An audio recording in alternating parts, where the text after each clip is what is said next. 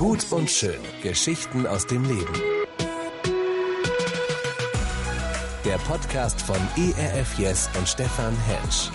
ERF Yes. Hallo liebe Freunde von ERF Yes und treue Podcast-Hörer von dem Podcast Gut und Schön. Ich bin's mal wieder, Stefan Hensch aus Berlin und ich habe heute kurz vor Weihnachten für den letzten Podcast dieses Jahres ein Nugget aus der Bibel herausgearbeitet. Kennt ihr so Momente, ihr schlagt die Bibel auf und dann lest ihr einen Vers und denkt, warum stand der vorher da nicht drin? Wieso habe ich den überlesen? Wieso habe ich den übersehen? Und manchmal gibt es so Momente, wo man eine Erkenntnis hat und deswegen bin ich selbst gerade so begeistert von den Informationen, die in der Bibel verpackt sind und den Hintergrundinformationen. Und deswegen freut euch drauf, heute in eine weihnachtliche Geschichte hineinzugehen, zum Heiligabend passend in die Weihnachtszeit hinein. Und ähm, ich habe dem Podcast den Titel gegeben auf Tuchfühlung mit Jesus.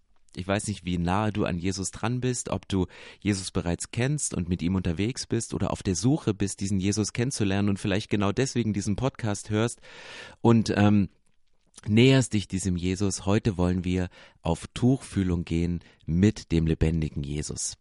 Ich habe einen Bibelvers und zwar Lukas 2, Vers 7, das ist die Weihnachtsgeschichte. Vielleicht kennst du sie, weil du einmal im Jahr an den Gottesdienst gehst, nämlich zu Heiligabend und jedes Mal liest der Pastor mit einer sonoren Stimme diesen Vers vor. Und sie gebar ihren ersten Sohn und wickelte ihn in Windeln und legte ihn in einer Krippe, denn sie hatten sonst keinen Raum in der Herberge. Lukas 2, Kapitel 7. Meine Frage, die ich mir gestellt habe, der ich den Text schon über Jahre zu Weihnachten predige, als Kind schon im Krippenspiel immer mitgehört habe. Meine Frage war, trug das berühmteste Baby der Welt überhaupt Windeln? Ich meine, die Übersetzung Luthers, die legt es zwar nahe, aber der griechische Ursprungstext, der vom Evangelisten Lukas verfasst wurde, verwendet dort an dieser Stelle das Verb spargano. Und es ist zum ersten Mal in den Schriften von Hippokrates und Plutarch erwähnt und ins Deutsche übersetzt wird es häufig mit jemanden in Windeln einwickeln übersetzt. Aber das gibt in der griechischen Sprache kein explizites Extrawort für Windeln, sondern es bedeutet im tiefsten Wortstamm des Wortes einfach nur das Einwickeln. Und nach Dahlmann, einem Forscher, wurde ein Neugeborenes in, in Lappen gewickelt, in Tücher gewickelt und umschnürt, um die Gliedmaßen gerade zu halten, um es zu schützen. Und das findest du immer wieder. Zum Beispiel hat Soranus von Ephesus das war ein, ein griechischer Arzt, der hat sich dem Thema Wickeln und Pflege eines Neugeborenen, hat er ein ganz eigenes Kapitel in seinen gynäkologischen Schriften, den Gynaikeia, gewidmet.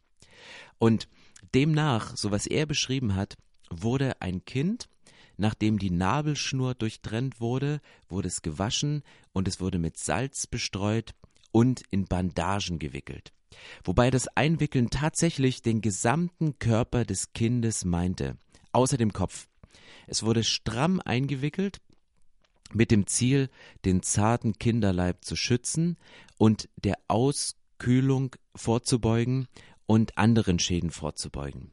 Die Frage ist jetzt, ob es in Regionen wie denen rund um Bethlehem auch so kalt war, dass man ein Kind vor Auskühlung schützen musste oder gerade doch, weil Nächte vielleicht doch kälter waren, als wir es in solchen warmen Gebieten irgendwie erwarten.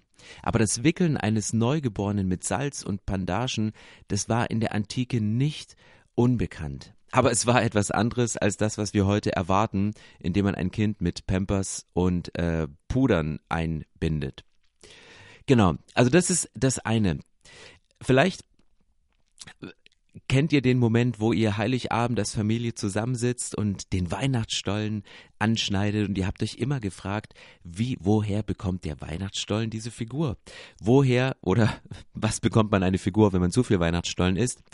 Das Einstreuen des Weihnachtsstollen mit Puderzucker soll genau dieses diesen Akt von ein Kind in Windeln gewickelt, ein Kind in weißen Windeln, in weißen Tüchern eingewickelt, soll dieser Akt des Puderzuckers, den man, mit dem man den Stollen bestreut, widerspiegeln. Also eine Bitte jetzt nur, denkt bitte nicht beim nächsten Bissen in den Stollen an einen gepuderten Baby Babypopo. Das könnte euch gegebenenfalls den Geschmack verderben. Aber der Stollen soll uns daran erinnern, dass Jesus geboren ist und dass das Kind, so wie es in Lukas 2, Vers 7 steht, in Windeln gewickelt wurde, um es zu schützen und um ihnen ein geborgenes Gefühl zu geben und es an seinen Mutterleib, an die Geborgenheit des Mutterleibes zu erinnern. Und dann geht's aber weiter im Lukasevangelium, da steht das Wort in Windeln gewickelt. Dieses Einwickeln des Babys steht nicht nur in Vers 7, sondern du findest es fünf Verse später in Vers 12 nochmal. Und da steht, und das habt zum Zeichen, ihr werdet finden, das Kind in Windeln gewickelt und in einer Krippe liegen.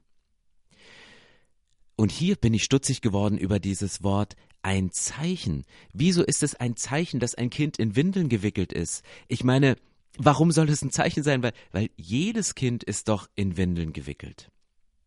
Und hierzu möchte ich ein wenig hineingehen in einen geschichtlichen Background, in die Geografie der Stadt Bethlehem, in das normale Umfeld des Neuen Testamentes, in dem die Menschen dabei lebten.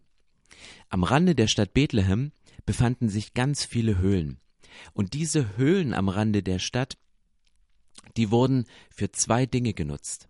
Einmal wurden sie als Grabhöhlen für Tote benutzt, aber gleichzeitig wurden diese auch als Stelle benutzt oder als Unterkunft für die Hirten in der Nacht, die außerhalb der Stadt auf dem Felde waren und sich manchmal nachts zurückgezogen haben, um sich mit ihren Herden in einen geschützten Ort in eine solche Höhle zurückgezogen haben. Und man kann davon ausgehen, dass bei der Volkszählung, wo, wie sie in der Bibel beschrieben ist, rund um die Geburt von Jesus, man kann davon ausgehen, dass sämtliche Hotels, sämtliche Pensionen im Zentrum von Bethlehem ausgebucht waren. Und deshalb ist es wahrscheinlich, dass Maria und Josef am Rande der Stadt in eben einem solchen Stall untergekommen sind. Das heißt, möglicherweise ist das kein Stall aus Holz, so wie wir ihn in unseren Krippenspielen immer darstellen, sondern es könnte möglicherweise auch eine Höhle in Stein gehauen am Rande der Stadt sein. Wenn man Grabhöhlen von Bethlehem einmal bei Google eingibt, kommen da ganz, ganz interessante äh, Bilder. Ein Stall von Bethlehem außerhalb der Stadt. Und angenommen, Maria, Josef und Jesus, sie sitzen in genau einem solchen Stall. Sie gebären das Kind von Jesus. Und ich weiß nicht, ob man auf einer solchen Reise, auf ihrer Flucht, auf dem Weg in die Heimatstadt zu gehen, um sich zählen zu lassen, ob sie wirklich bei Pränatal vorher einkaufen waren und top ausgestattet waren mit Puder, mit Windeln, mit Wickeltasche und allem, was man irgendwie dafür braucht. Oder ob der Moment der Geburt sie vielleicht dann doch trotz der Vorankündigung des Engels, trotz des Bauches, der gewachsen ist, dann vielleicht doch etwas ähm, überfordert hat. Also ganz mit höchster Wahrscheinlichkeit hatte Maria keine Pampers dabei. Und das legt den Gedanken nahe, dass die bei der Geburt benötigten Tücher vor Ort besorgt werden mussten. Und vielleicht hat sie Josef, Josef, tu irgendwas, geh los, bitte hole Tücher, schnell, äh, Pränatal hat bereits beschlossen, der Späti-Besitzer hat schon zu viel Glühwein getrunken, dass du was kriegen kannst. Und vielleicht ist Josef in eine der nächsten Grabhöhlen gegangen und hat sich ein paar Tücher geschnappt und ist zurück zur Entbindungsstation in der Höhle. Und für mich ergibt dann der Satz, und nehmt das zum Zeichen, ihr werdet finden ein Kind in Windeln gewickelt. Ihr werdet finden ein Kind in Tücher eingewickelt. Vielleicht ihr werdet finden ein Kind in Leichentücher eingewickelt. Das wäre wirklich ein Zeichen, weil auch das war damals eher unüblich. Aber möglicherweise durch die geografische Nähe von den Ställen der Hirten und den Höhlen, in denen die Toten aufge aufbewahrt wurden, und dasselbe Prozedere, dass man Kinder einwickelt, vom Kopf bis zu den Füßen, und dass man Tote einwickelt, könnte es sein, dass Jesus gar nicht mit einer damals üblichen Windel, sondern mit einem Leinentuch eingewickelt war. Und dann wäre es wirklich ein Zeichen für die Hirten, für die Weisen, für alle, die es besucht haben. Ihr werdet finden ein Kind, was in, in Leinentücher eingewickelt ist, was bereits zum Zeitpunkt der Geburt auf die Bestimmung von diesem Jesus hinweist. Was wäre das für ein Akt in der Geschichte? Ich war damals leider nicht dabei, deswegen kann ich das nicht beweisen, sondern kann nur meine Fantasie und meine Recherche rund um das Thema als Grundlage nehmen. Aber was wäre das für eine geniale Message? Jesus trägt bereits bei der Geburt das Zeichen seiner Bestimmung.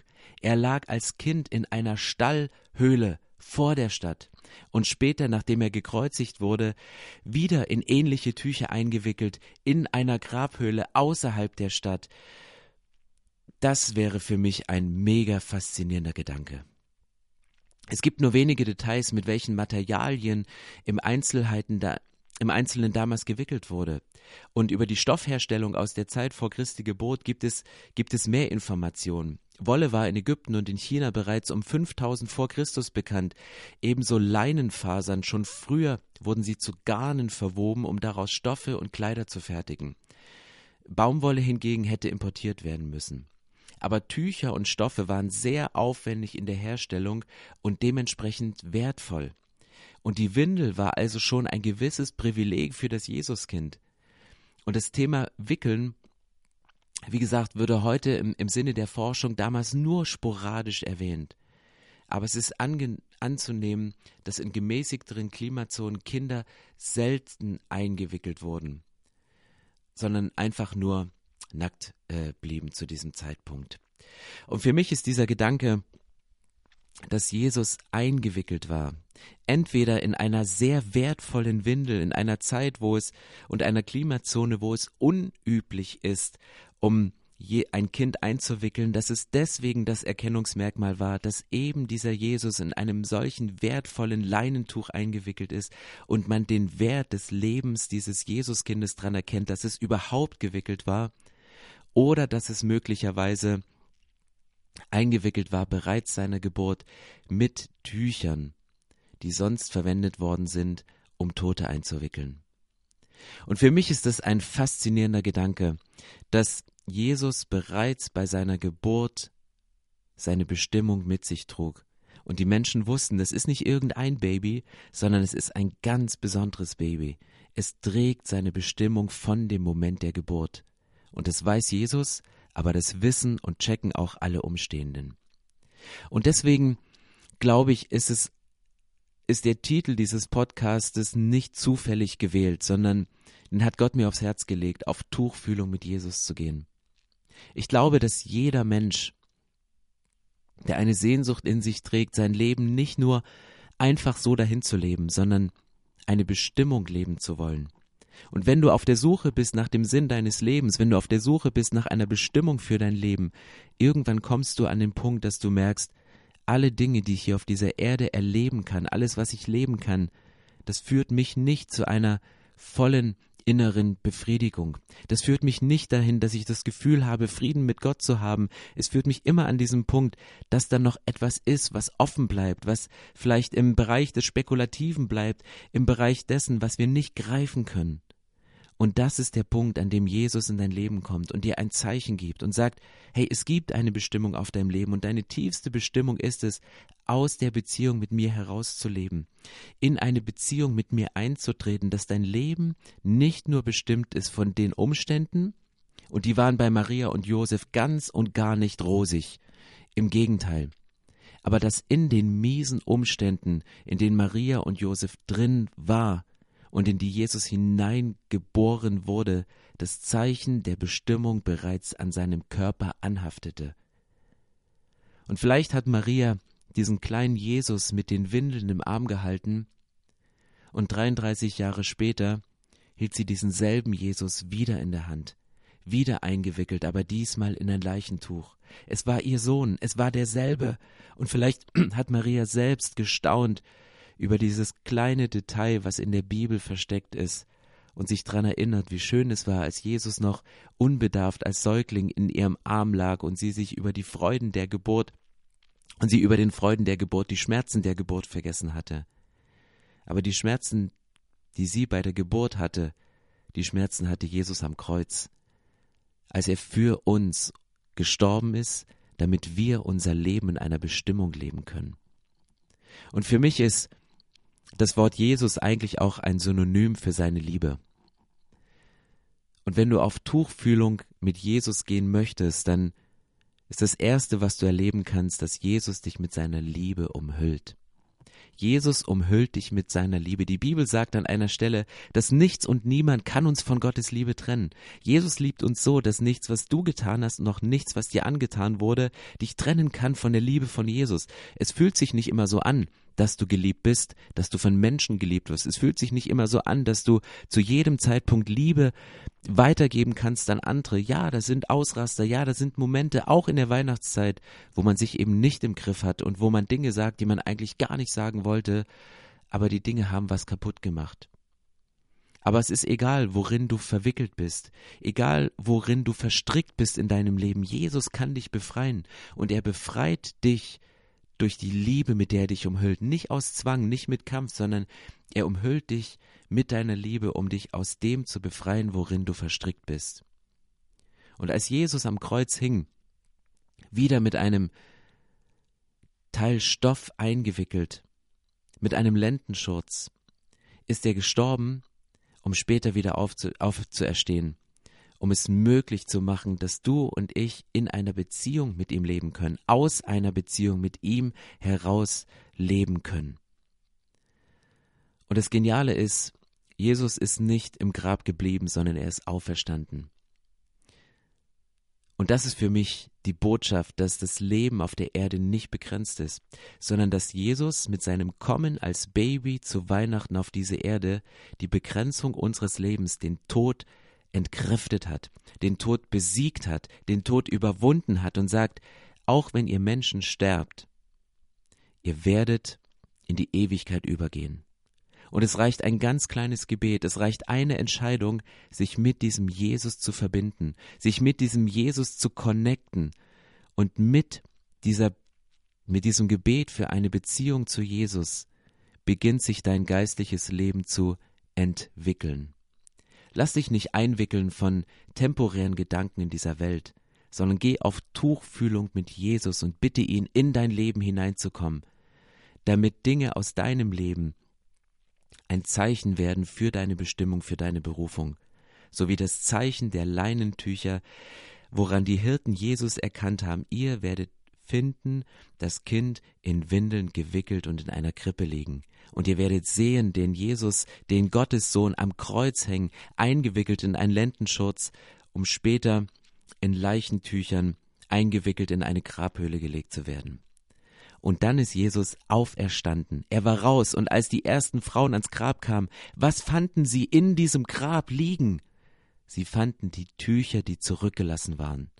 Dieses Zeichen, dieses Zeichen, was von Anfang an das Zeichen der Berufung und der Bestimmung von Jesus war, lag da und sie wussten, Jesus ist nicht da. Er lässt sich menschlich nicht halten, sondern er ist auferstanden und er sitzt, so wie die Bibel sagt, zur Rechten Gottes im Himmel und macht seine Arme ganz weit, um uns in Empfang zu nehmen, wenn unser Leben auf dieser Erde zu Ende ist.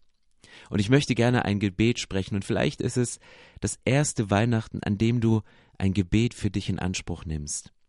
Ich möchte in vier Symbolen beten, mit einem Herz, mit einer Weggabelung, mit einem Kreuz und mit einem Anker. Das Herz bedeutet, Jesus umhüllt dich mit deiner Liebe.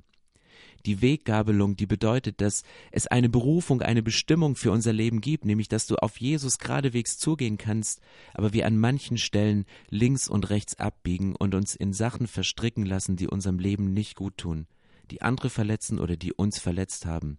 Aber Jesus sagt, ich bin gestorben für deine Schuld und ich bin bereit, alle deine Verletzungen zu heilen.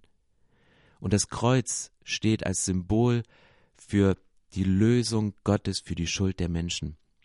Das Kreuz steht als Symbol dafür, dass Jesus sagt, ich möchte lieber sterben, als eine Ewigkeit ohne dich zu verbringen. Deswegen gehe ich diesen Weg, deswegen ertrage ich Schmerzen, auch wenn ich unschuldig an diesem Kreuz hänge und leide.